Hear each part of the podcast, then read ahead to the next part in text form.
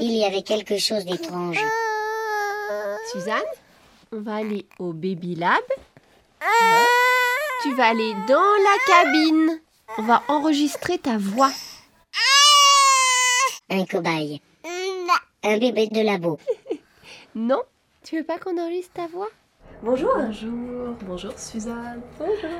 Je vais vous, vous montrer le dispositif avant Mhm. qu'on commence pour qu'on se familiarise un petit peu de notre petite pièce insonorisée. Je m'appelle Maya Gratier, je suis enseignante chercheuse en psychologie du développement.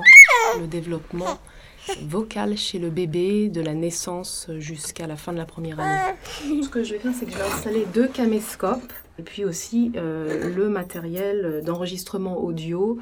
Alors, quand on ferme la porte, on n'entendra plus les bruits extérieurs. Je vais fermer la porte d'ailleurs tout de suite.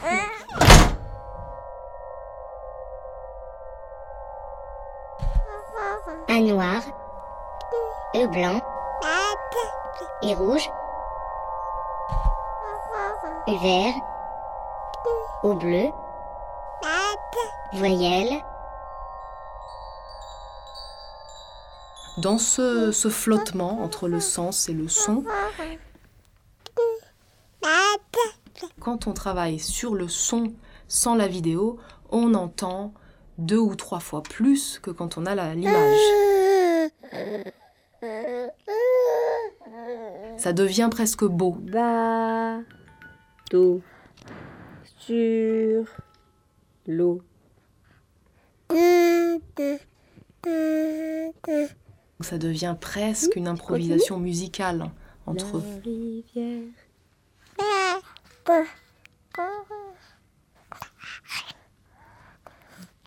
Donc quand j'entends Suzanne euh, babiller, ça fait penser à un petit oiseau euh, qui gazouille. Mais aussi, il peut y avoir dans du babillage des essais un peu plus euh, autres que, que, type oiseau. Je suis Aude Laloy, orthophoniste et docteur en sciences du langage.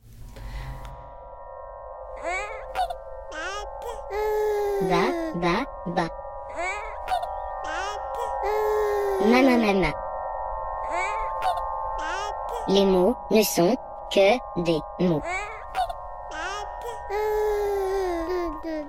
Alors, on n'a pas de logiciel vraiment dédié aux vocalisations de bébés. Il y en a quelques-uns qui commencent à, se développer.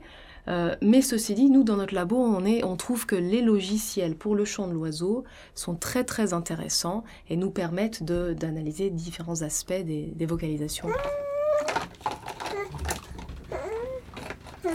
Il y a de la musique, mais c'est la musique de, de la langue dans laquelle elle est baignée. Donc c'est plus de la prosodie où on va d'un coup se rendre compte comme si elle, elle posait une question, donc la voix va monter, ou comme si elle était surprise, donc il va y avoir comme un point d'exclamation à la fin de son babillage, peut-être un peu de colère quand elle va, elle va grogner parce qu'elle n'est pas contente, donc euh, ça, va, ça va être euh, euh, quelque chose comme... J'ai beaucoup travaillé avec des musicologues pour voir s'il y avait des, des méthodes différentes pour transcrire ces sons qui sont très particuliers, alors difficiles à produire pour l'adulte. Donc euh, je peux essayer. Arre. Bien tenté. Alors les, c'est ce que nous en France on appelle des areux. En anglais il dit, on dit a goo. Et d'ailleurs on appelle ça du cooing, qui se traduit parfois par roucoulement.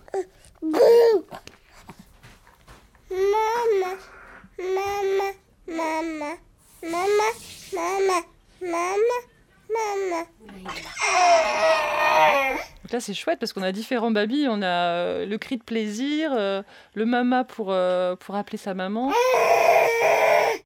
Ouais, c'est vrai que dans les cris très aigus, ça ressemble un petit peu effectivement à, une, à, une- un cri de baleine.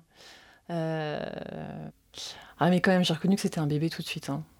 Mais je suis pas une pro en baleine.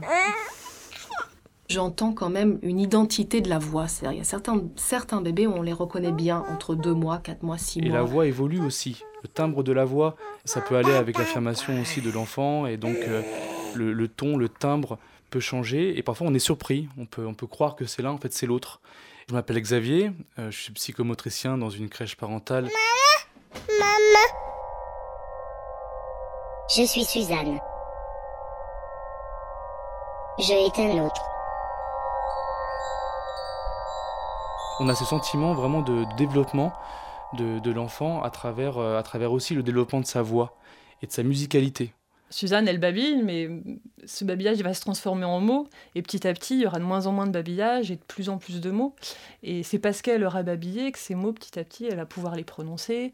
Et euh, après, je pense qu'on a toujours ça en nous parce que bah justement, quand on va, on va communiquer avec un bébé qui est en train de babiller, euh, on va faire un petit peu comme lui, on va répéter ce qu'il dit, on va reprendre. euh, Blablabla. Je babille pas du tout. Si je babillais, je ferais un stand-up, peut-être, ça serait pas, mal de, faire une imitation d'enfant. Mais je suis pas dans l'imitation de l'enfant. L'apprentissage se fait aussi beaucoup par l'imitation, par le mimétisme. Si on commence à imiter l'enfant pour qu'il nous imite à notre tour, euh, il va pas trop évoluer. Il y a des choses très rigolotes qui sortent, en fait, avec mon prénom. Ça a pu être dadier, euh, babier, euh, gavier, gavé. Peut-être qu'il était un petit peu gavé, l'enfant, à un moment donné.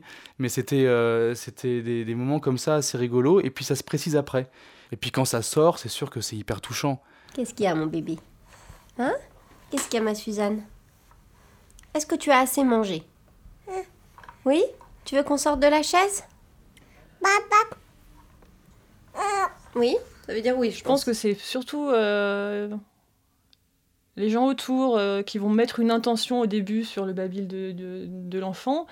Et c'est comme ça, petit à petit, je pense que eh ben, l'enfant comprend que s'il a cette intention-là, il va pouvoir utiliser ce, type de babillage. euh, et donc, il va se l'approprier petit à petit. Il n'y a pas de traduction de ce que dit Suzanne. D'ailleurs, c'est justement parce qu'elle ne le dit pas encore qu'il n'y a pas de traduction. Ce qu'on entend là, euh, c'est une vocalisation qui peut se traduire de toutes sortes de manières. On peut dire d'un bébé qui pleure, il n'est pas très content. À la limite, on peut peut-être dire il a plutôt faim ou plutôt sommeil. Il y a d'ailleurs des spécialistes qui catégorisent les pleurs de manière relativement fiable.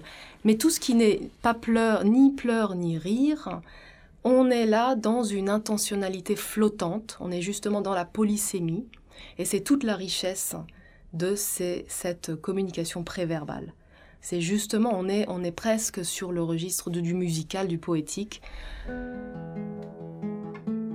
Euh, et et c'est quelque chose qu'on doit absolument préserver, qui, nous, qui est au cœur de la condition humaine et qui est peut-être aussi euh, à la base de notre possibilité de faire de l'art. Suzanne t'emmène écouter les sirènes. Il te prend par la Shakespeare, Rimbaud et moi. Suzanne. Elle est à moitié folle. C'est pourquoi tu veux rester. Arte, elle te sert du thé Radio. Et quand tu voudrais lui dire, tu n'as pas d'amour pour elle. point. Comme.